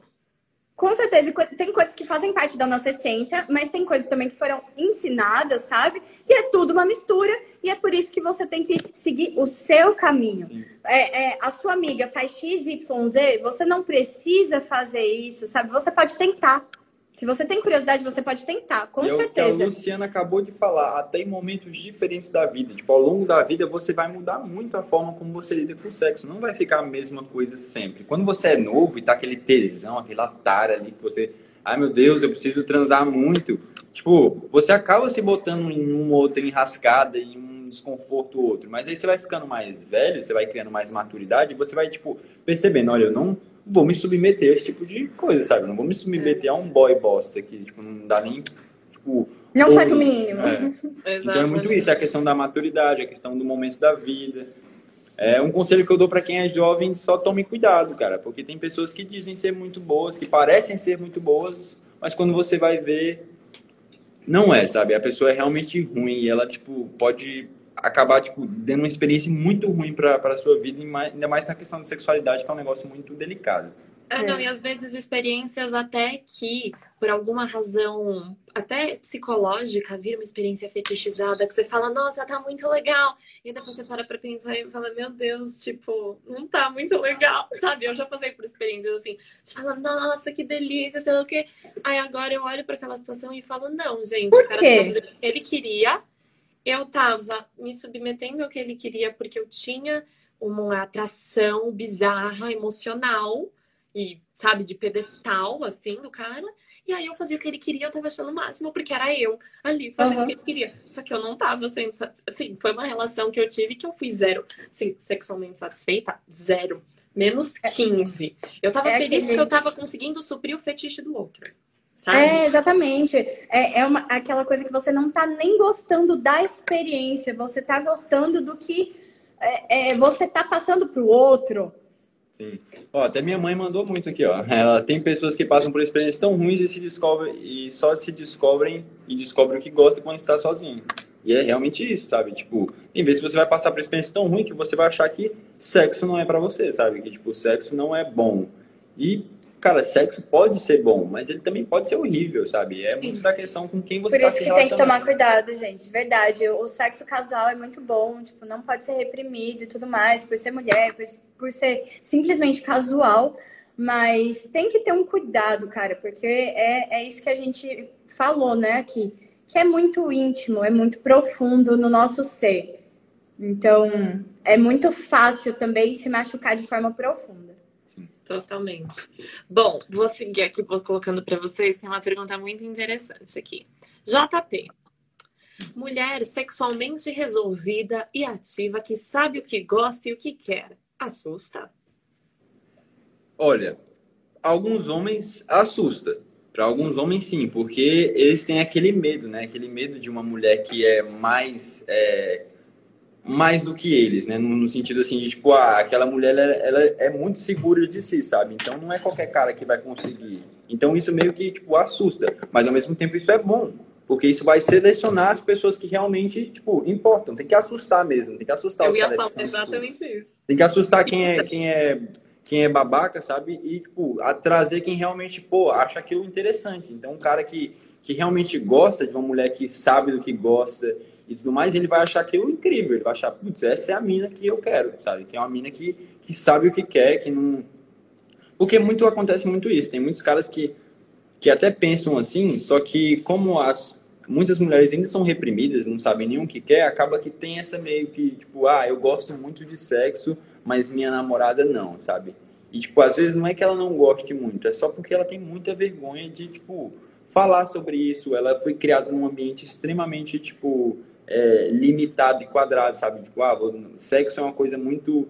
Porque, querendo a gente, nossa, nossa realidade, a maior parte dela é religiosa. Então, o sexo é muito ligado à religião, casamento e tudo mais. Então, monogamia. Monogamia. Então, muita gente acaba, tipo, sendo criado dessa forma, sabe? Ah, é, é, errado, é errado, é errado, até o momento que você casa, e depois que você casa, tipo, você nunca teve uma experiência sexual com ninguém, aí você casa e você não sabe o que gosta. Gente, sabe? assistam a série Sexify. É muito tem, legal. Tem as três, as três analogias, assim, da mulher. A mulher que não se conhece nem um pouco, que tá completamente distante do sexo e acha que sexo não é para ela. Aí tem a mulher que é reprimida religiosamente pela família, que o namorado gosta muito de sexo, mas ela não entende a vibe daquilo, tipo, ela fica, meu Deus, é isso, sexo. E tem a outra também que acha que sente o maior prazer do mundo, mas na verdade ela tá na cama só agradando os outros. Então, essa série te coloca muito pra, tipo, se identificar em cada uma delas, sabe? Tipo, nossa, é eu acho que eu sou um pouco disso, cara. É muito é, legal, gente. Eu... eu... fiquei bem viciada na série, assim. É muito boa. Sim, ela e Sex Education, pra mim, são uma das melhores séries que tem sobre sexualidade. Sex Education é incrível também. Incrível. incrível. Eles abordam muitos temas, sabe? Muita coisa. Então eu acho que é muito, muito massa. Eles falam até sobre Chuca, cara. É impressionante. É, é Chuca. Não, e para um público super jovem para um público é. super jovem, quando a gente é. era adolescente, não tinha sex não existia isso, E eu amo não. que a minha irmã assistiu, sabe? Eu fico felicíssima que a minha irmã assistiu, porque aí eu tenho abordagem. A, a sex, sex, sex Education até criou uma maneira de eu ir falar para ela o trabalho que eu tô fazendo agora. Eu falar, Dani, então, eu tô fazendo um negócio meio Sex Education. Quando você quiser conversar comigo, sabe? Pronto, ela total, já Total. É isso. Total. Aí, isso é foda. Tem uma, Outra pergunta. Nossa, gente, não para de chegar perguntas, tá? Ah, que massa. Vocês estão muito populares. Mas tem uma outra pergunta que é, que é uma pergunta antiga, que eu até percebi que eu tenho uma resposta para dar também, e aí vou, vou abrir, aí eu jogo para vocês verem que vocês estão concordando comigo. Beleza. Tem uma pergunta que chegou aqui há um tempão atrás, que é. Não é nenhuma pergunta, é uma frase. Me sinto culpada por não sentir tanto tesão e transar tanto com o boy quanto eu acho que ele quer. Só que aí o que que acontece, gente? Eu me sinto culpada, eu já vou deixar para a Rafaela comentar aqui, porque é complicado. Mas eu estava assistindo essa semana uma aula lá da Prazerela, eu tô assistindo umas aulas com eles, da Prazerela, da Prazerela e do Prazerele, e era uma aula que estava falando sobre intimidade do casal e estava falando sobre os tipos de convites que, os, que às vezes os casais se fazem para transar. Por exemplo, amiga, o teu boy chega em casa com o pau duro e vai lá já te encoxar, você acha que ele quer transar? óbvio que você não vai ter vontade. Porque é, é uma live que ficava falando, uma aula que falava disso. Qual que é o tipo de convite que a gente recebe? Esse convite já se alimenta, alimenta a nossa libido. Porque a mulher, gente, a maioria das mulheres tem jornada tripla. É a jornada de trabalho, a jornada de chegar em casa cuidar da casa, chegar em casa cuidar dos filhos. Tem tanta preocupação na cabeça dela que para a cabeça dela relaxar e ela deixar que o desejo cresça, ela precisa receber um convite de qualidade. Então, na Prazerela, ela estava falando de que às vezes, em vez do cara chegar e falar, e aí, nossa, estou com tesão, vamos transar, chega e fala, deixa eu te fazer uma massagem nos pés, vai ver se ela vai. E aí, já vira um relaxamento que o desejo começa a vir, né? Então, é às vezes jogar essa pergunta, gente, que tipo de convite vocês estão recebendo? Porque se vocês não estão com tesão por um tipo de convite ruim, tá tudo bem, né? Olha, eu vou falar um negócio. Eu já fui assim, e já fui bastante assim com a Rafa de vez em quando, porque justamente por ter sido criado nessa cultura do pornô, de achar que é só chegar querendo pegar que vai dar certo, e é justamente o que você falou, às vezes ela não tá no clima, não tá com vontade, então tem que saber, tipo, chegar, né? A mulher, ela tem essa questão de, ela tem que, ela tem que trabalhar um pouco essa, essa questão da, da ah, me perdi na palavra aqui. Mas, tipo, ela tem que se aquecer um pouco mais, sabe? Não é igual o homem que triscou, o cara tá. Opa, me chamou, né? Tipo isso. Bom dia. Bom dia. É, que tem uma é... testosterona linear, né, gente? Os hormônios Exatamente. das são O cara cíclicos. é muito fácil. O cara é muito fácil. A mulher chegou, assoprou no cangote dele. Opa, hum, bora lá, sabe? E agora, para a mulher, não. O cara tem que ter uma noção de que, às vezes, sim, a mulher tá com uma Isso vontade... Isso assim, né? Estamos generalizando. É. Porque às vezes a mulher tá com vontade ali na hora e fala, bora arrochar. Mas às vezes não, às vezes ela só tá cansada e, tipo, precisa de um, um cuidado a mais, que é para isso, de novo, entra o brinquedo. Pô, o brinquedo ele vai ajudar a, a, tipo, fazer a mulher relaxar. Porque se ela sabe que ela vai ter ótimos orgasmos, que ela vai, tipo, se sentir mais relaxada, que ela vai realmente sentir prazer, aí é muito mais fácil também, sabe? Porque ela sabe, pô, ele não tá chegando do jeito certo, mas eu quero, sabe? Eu sei que eu vou sentir prazer, então eu vou acabar indo, só que mesmo assim... Se, se o sexo já é prazeroso, já é meio caminho andado pro desejo dela. Exatamente. Agora, Agora... se você não, não faz nada... Aí se o sexo é ruim, aí não tem como mesmo. Mas a questão da culpa... Ai, a culpa, né? A culpa em todos os aspectos da vida da mulher. A culpa, a culpa vem, a culpa vem e você tem que acolher e entender de onde ela vem. De onde vem a sua culpa? Vem de você mesma? Não vem de você mesma. Porque se, se fosse.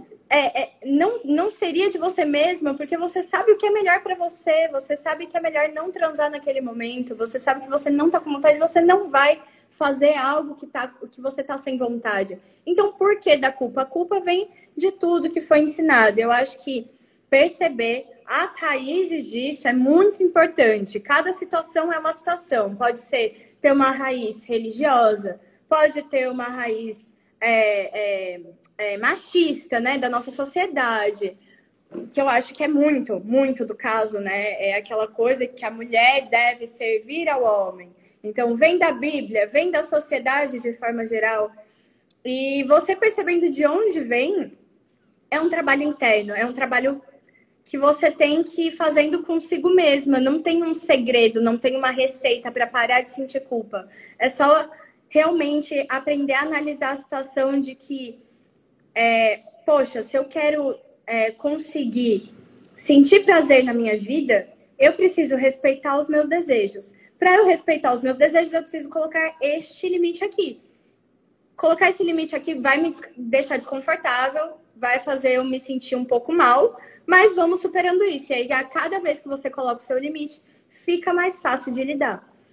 Só que é, tem muita a, a, questão também de, além dessa questão de da mulher servir o homem, esse tipo uhum. de coisa, é, tem a questão do da frequência de vontade.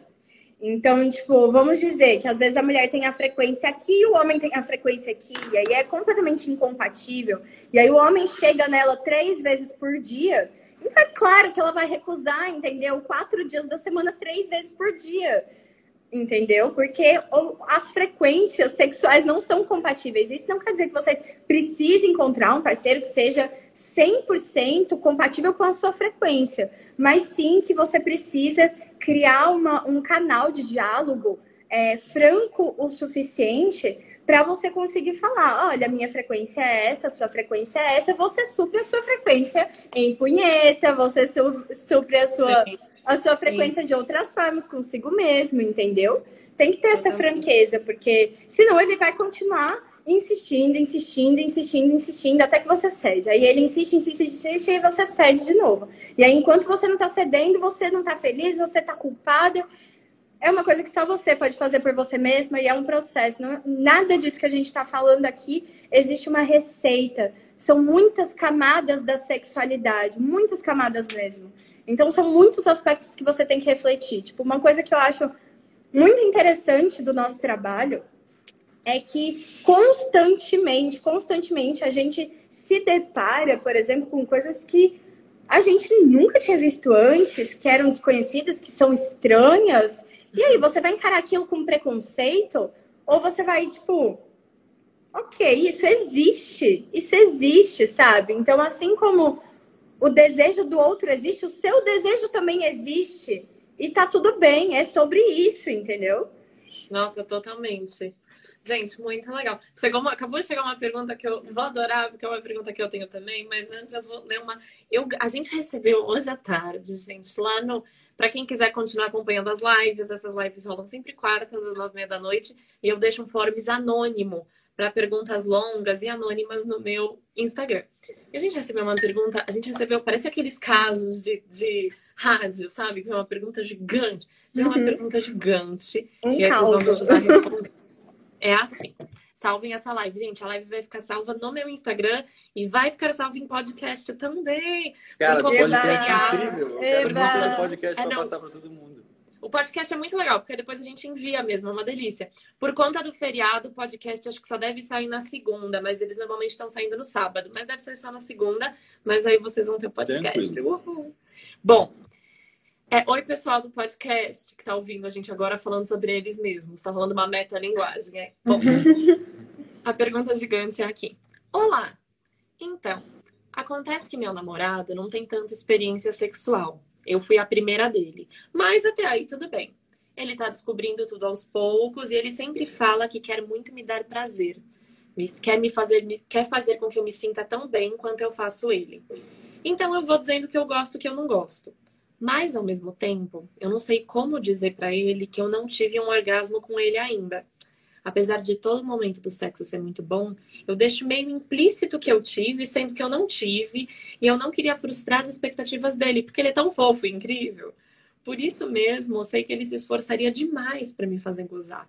Mas ao mesmo tempo eu não sei como dizer, ah, vai fazendo isso aí até eu conseguir. Até porque eu nunca tive um orgasmo com nenhum homem, só pela masturbação coisas complicadas da minha mente.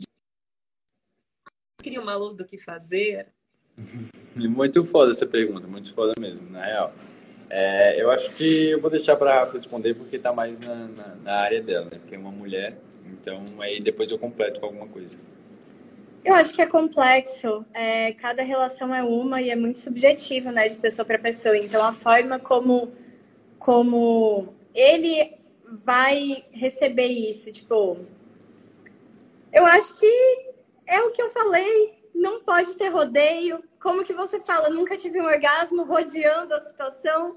Você tem que virar e falar, olha, não tive um orgasmo, mas isso não é o mais importante para mim. Sinto muito prazer com você e vamos tentando até, o, até o dia que eu tiver um, entendeu? Meu, e seu cara é tão legal assim, né? Pois é, ela tá é gostando, ela tá obviamente tá curtindo. Ela tá obviamente curtindo, sabe? a experiência. falar também que, tipo, ah, não é só com você, sabe? Eu nunca consegui ter um orgasmo com um homem, então às vezes é uma coisa minha, que eu preciso resolver. Só que com você é muito bom. Só que mesmo assim, sendo muito bom, eu não consigo chegar lá. Não é uma coisa que eu realmente. Às vezes por mais que eu queira, não dá, sabe? É aquilo. Às vezes, quando a mulher não consegue chegar ao orgasmo com os homens, tem muito de fazer os, os estímulos errados, é, indústria pornográfica e tudo mais. Mas mesmo assim, quando, por exemplo, ela está guiando ele e tudo mais, pode ser que tenha aconteça por uma falta de aquecimento antes, por uma falta de realmente preliminares fora da cama, coisas que nutrem um pouco mais a conexão entre os dois do que só o sexo. E é, tem também muito. Peraí, que eu perdi o fio da meada. Eu, que, eu ia chegar num ponto importante, mas aí as ideias vão, entendeu? Mas calma. Não, mas, mas vou, vou, falar o que eu estava pensando, que eu acho que talvez você encontre ah. um ponto que talvez esteja no meio. Gente, eu acho que assim, se ele. Amiga, se esse cara é tão legal assim, e você falar isso para ele, ele tá tão envolvido com você, se você falar para ele, eu nunca tive um orgasmo com nenhum homem, pode ser que ele veja isso até como um desafio Motivação. legal pra vocês Motivação. descobrindo juntos. E aí o que eu te falo é, quando ele estiver ali fazendo um em você, te masturbando, seja lá o que for, para de pensar, ai meu Deus, o orgasmo não tá vindo de novo, o orgasmo não tá vindo. Por favor, faz isso por você. Respira, Ai, você não tá falando que é uma delícia estar tá ali com ele? Você tá falando que é uma delícia estar tá ali com ele? Então pensa nisso, fala, meu, que delícia, tô aqui com ele. E vai respirando e deixando esse negócio acontecer. Isso que a Rafa tava falando das preliminares fora da cama, gente, é tão essencial. A gente pula tocar a pele um do outro. A gente pula, dá um beijaço. Já sai tirando a roupa. Eu sempre fico lembrando aquela coisa deliciosa de quando você é adolescente. Sabe aqueles beijaços que a gente dava? Uhum. Que davam um trimelique? Uhum. Era tão bom. Tipo, vamos. Ai, até estala minha mandíbula de falar isso. vamos dar uma resgatada. Fiquei animado. Vamos dar uma resgatada, sabe, nessa sensação, né? Uhum. Total, Mari. E, é... e quando, quando a mulher não tá sentindo o orgasmo na cama, eu acho que é muito isso que você falou, que a cabeça já foca exatamente na falta do orgasmo, em busca do orgasmo, e que na verdade você tá, deveria estar tá desapegando dos dois. Tanto de, meu Deus, não estou tendo orgasmo, quanto, meu Deus, queria muito ter um orgasmo. Só sente. E uma dica muito boa para você voltar a sentir o seu corpo, estar presente no momento, é muito simples, é de graça, é a respiração. Então você é. foca em inspirar, expirar, inspirar, expirar e entra de novo no momento. E quando a cabeça começa a puxar de novo, você entra de novo no momento. Eu acho que é, é o que você falou também que essa é a oportunidade perfeita para eles descobrirem juntos. Ela, ela, ela percebeu que ela não sabe, ou ela não sabe, ela não tem orgasmo com homens e ele nunca deu um orgasmo para ela. Então vamos, gente, bora trabalhar isso daí juntos, entendeu? Não precisa ficar agora só ela falando que ela gosta ou que ela não gosta. Talvez explorar, vai explorando, entendeu? É, e é aquele negócio, isso não é só com mulher. Tipo, se eu paro no meio e fico pensando, putz, meu lugar não vai vir agora, eu acho que eu não vou conseguir gozar. Ele só faz não vir mesmo, sabe? Eu nem aproveito, fico naquele pensamento, cara, será que eu vou conseguir? E aí começa a vir aquelas incertezas e tudo mais, sabe? Então acho que é muito isso, que tem que ter a cabeça focada em, putz, vou aproveitar as sensações, vou aproveitar a experiência. Não, aqui, totalmente. Né? Gente, vira, fica tão mais gostoso quando a gente começa a fazer isso. Fica a dica para todo mundo. Sei que pandemia é um momento difícil, né, da gente experimentar coisas novas, mas bom. Vou colocar aqui uma pergunta que chegou, que é uma pergunta que eu, eu só, eu sou 100% assim, então não vou saber responder. Que é, e a famosa emocionada no dia após sexo? Como lidar com ela? Aquela paixonite, sabe? Gente, eu sou 100% essa pessoa. Minhas amigas todas sabem. eu fico apaixonada mesmo. Como eu lido com isso? Mal, eu sofro, então não sei. Mal. Amiga, eu aconselharia terapia, cara. Terapia soluciona esse tipo de coisa, entendeu? Porque não existe uma receita, tipo, ah, não, não fica apaixonada. Ou então, olha, é, amor, se você quiser ir lá, vai um minutinho. É, ele só precisa dar uma resposta ali, porque hoje estamos trabalhando até 11 horas da noite, fazendo Gente, entrega. Vocês estão trabalhando muito, né? Eu tô vendo, pelo amor muito. de Deus. Vai lá. Mas, é... o que, que eu tava falando? Onde que eu parei? Não, que terapia, gente, mas assim. Ah, é, vou... terapia. Pois é, porque isso é muito muito uma questão de você, é, é o, o, que eu venho falando aqui a live inteira, você identificar a raiz dessa carência, entendeu? Porque, porque acaba sendo uma carência, uma vontade de estar junto, uma vontade de estar perto, e eu quero de novo, e eu quero essa companhia.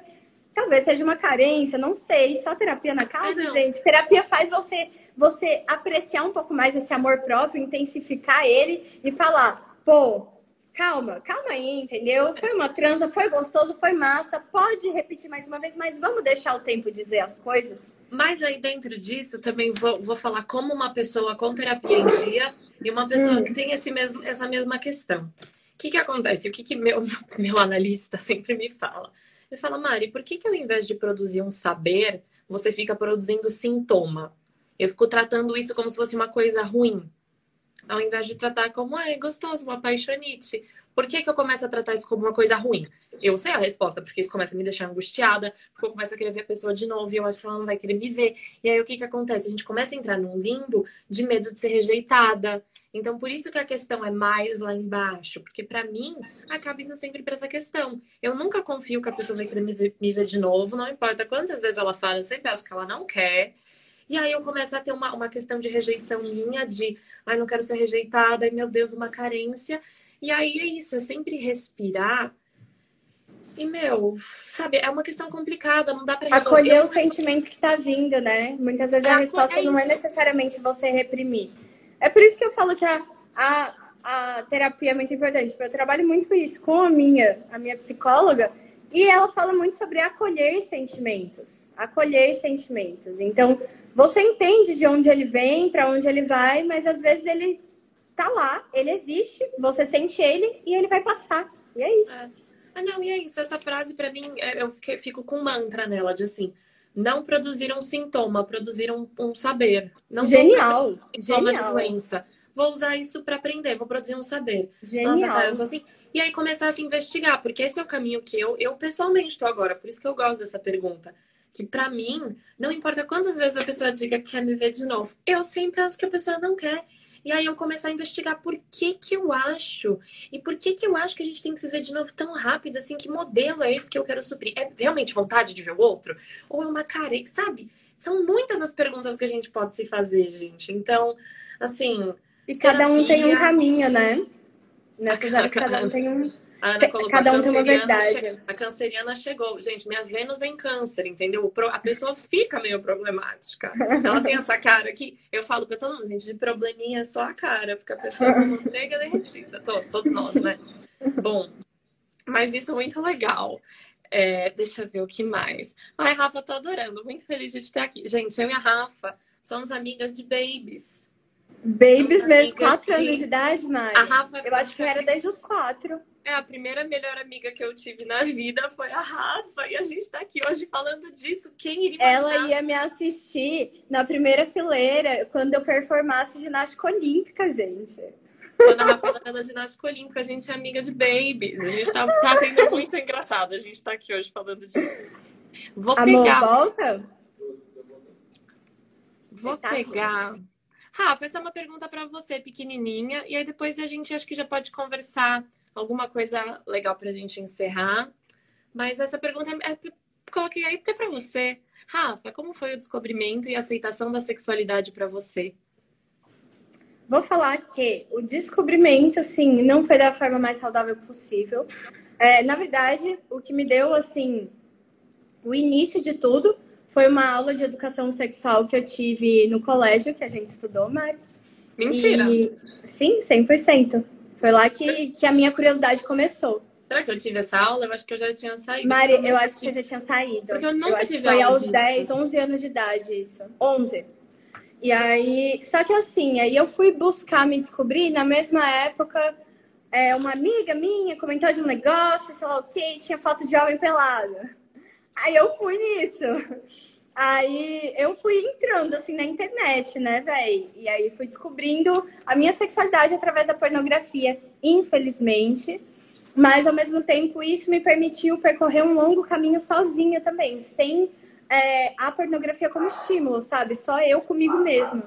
Então, é, abriu uma porta, tipo, me ensinou coisas muito erradas, me levou para caminhos que hoje não fazem mais parte de mim, mas que ao mesmo tempo é, me, me permitiu, né, descobrir isso em mim mesma. E foi um caminho muito difícil no começo, porque tem toda a culpa. Tipo, eu lembro, eu nem fui criada por uma família religiosa, então é, eu nem tinha todo esse estigma religioso. E eu lembro de pedir desculpa para Deus, sabe?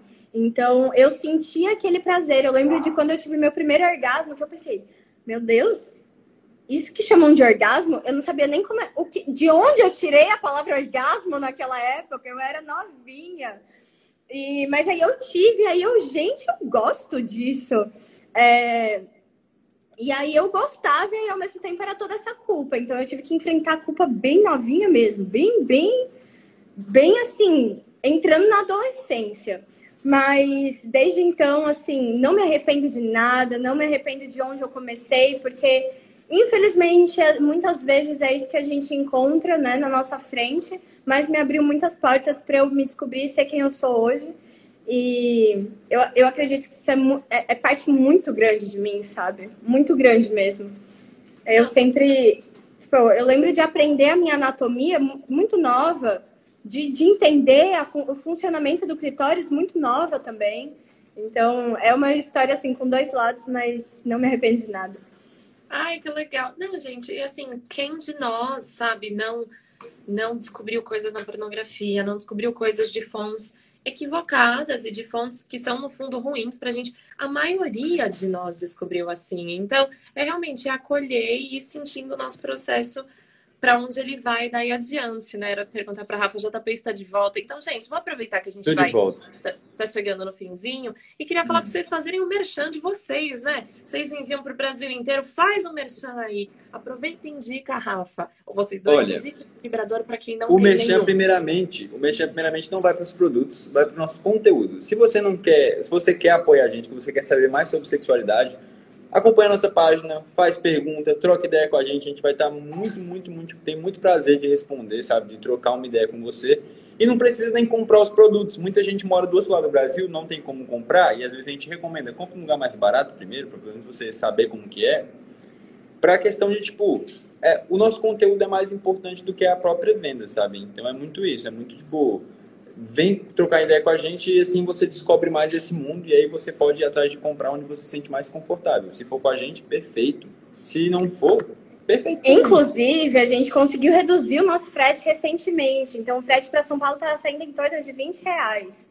Não está saindo gente, caro. O que, que a gente faz? Eu estou aqui em São Paulo, a gente compra tudo junto e divide o frete. Exatamente. Eu deixo na casinha de Exatamente. Vocês. Dois reais para cada um.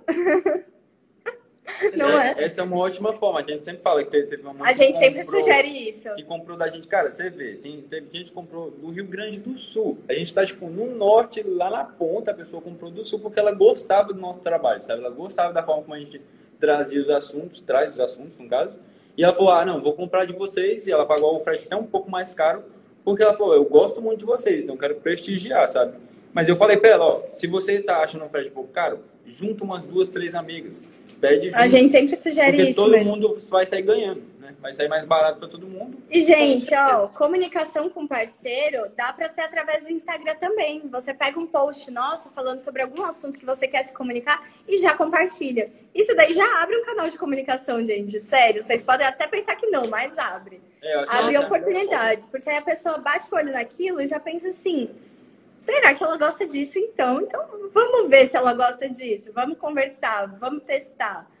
Já vai, entendeu? Caindo a ficha. E a gente dá várias dicas sobre várias coisas. A gente Tudo. fala. A gente Tudo, dá eles dica prática, a gente dá dica de, de sex toy, a gente fala sobre questões de sexualidade de forma geral, a forma como as masculinidades influenciam a sexualidade.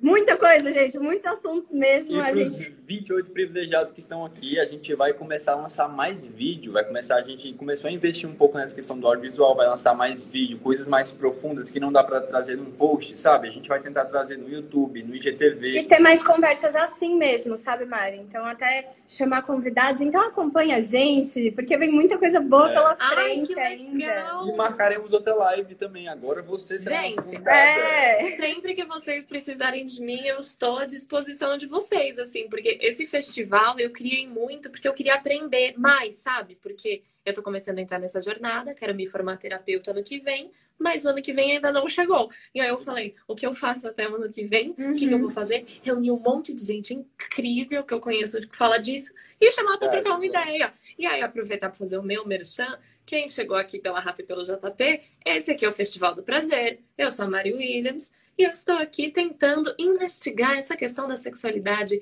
vulnerável, sincera, positiva, sensível.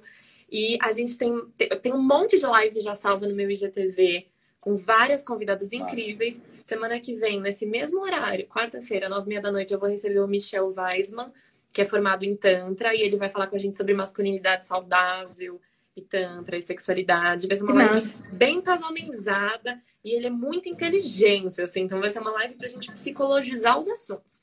Massa. E pra- E um convite, Fala. Mari.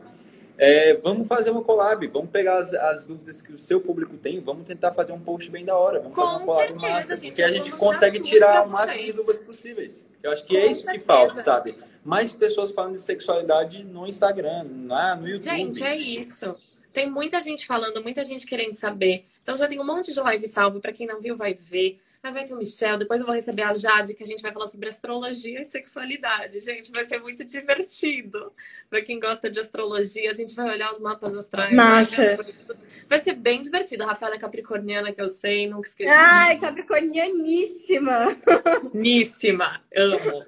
É, e mãe, pode deixar que eu te passo o arroba da Mari depois, eu te mando.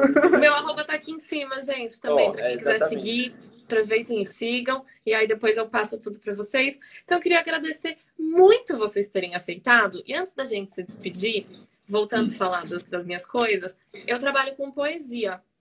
Né, gente? A pessoa fala de sexualidade, mas a pessoa escreve poesia, eu trabalho com poesia, sou atriz. Estão trabalho- conectados. Hã? Tudo Estão conectado. conectados os dois Não. assuntos. Absurdamente. Eu nem tenho. Tem gente que fala, nossa, mas você é atriz, poeta e quer ser terapeuta sexual? Sim, tem tudo a ver, tá? Depois eu Exatamente. Tudo a ver. E eu sempre separo um poeminha pra ler no fim das lives de acordo com o tema do dia. Ai, e eu separei massa. um poema pra ler pra vocês, que é um poema, deixa eu dar uma gole d'água, é um poema do Francisco Malman, que é bem gostoso, é um poema levinho. Hum. Pra gente falar sobre comunicação e casais, é um poema bem humorado. Então, pra gente terminar essa noite de quarta-feira com poesia, gente, vamos lá. Ai. E tudo era pra te impressionar. O que eu queria dizer. O seu coração parece almofada. O seu coração parece almofada, mas isso é muito ruim, é horrível. Mas se eu tivesse dito, o seu coração parece almofada, eu desenvolveria a ideia da almofada, do peito. Eu desenvolveria a ideia de me deitar em você, no coração. Isso é tão ordinário, tão mesquinho quanto acusar fragilidade em frente ao público. Se eu tivesse dito, o seu coração parece almofada, eu te explicaria a diferença entre o cansaço e o esgotamento. Porque cansar requer o descanso e depois do descanso, tudo estabilizado. Volta-se para o lugar de onde se estava antes do descanso, antes do cansaço. Nada novo. O esgotamento, e é isso que eu quero que você saiba: o esgotamento é sobre fundar outro chão.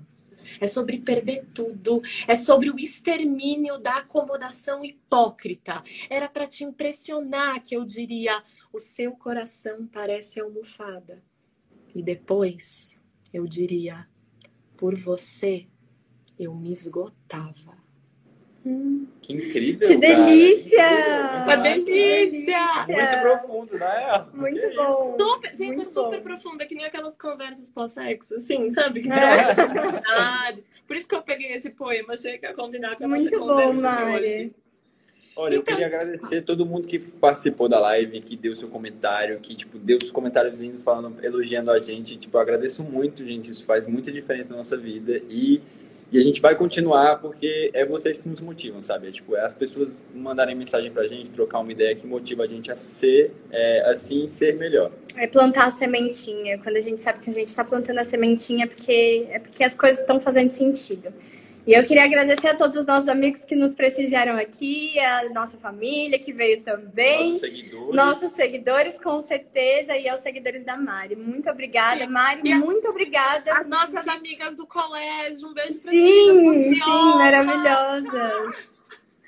E Mari, muito obrigada. Me senti muito honrada de estar num, num festival de lives de pessoas tão incríveis assim é, fui, fui dando uma olhadinha nos, em todos os perfis que você colocou ali na, na programação e é todo mundo muito foda, então eu me senti muito honrada de estar no meio. Muito obrigada mesmo. Ai, eu, eu, também agradeço muito, Mari, porque tipo, é a minha primeira live eu achei irado. Eu quero é. fazer outra, vamos fazer outra. Eu tô vendo, vocês estão todos soltinhos aí, ninguém mais quer acabar a live. Não, uma hora e meia as lives sempre começam, é que antes do Instagram parava a live com uma hora, né? Eu sempre ficava, vai, será que eu peço para o convidado abrir outra, né? Falava, vai, não sei se a pessoa quer. Hoje em dia já é assim, as pessoas se deixar, elas querem ficar.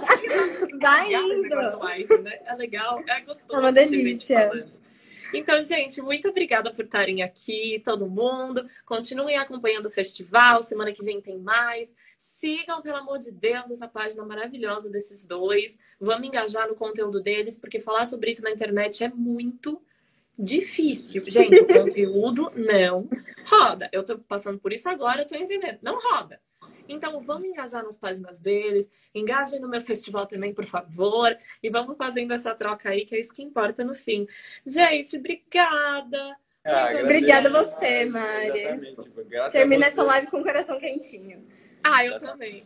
Então, uma boa noite, gente. A gente uma se boa fala. Beijo, boa noite. Foi um prazer, Mari. Até mais. Tchau, Beijo, galera. Tchau.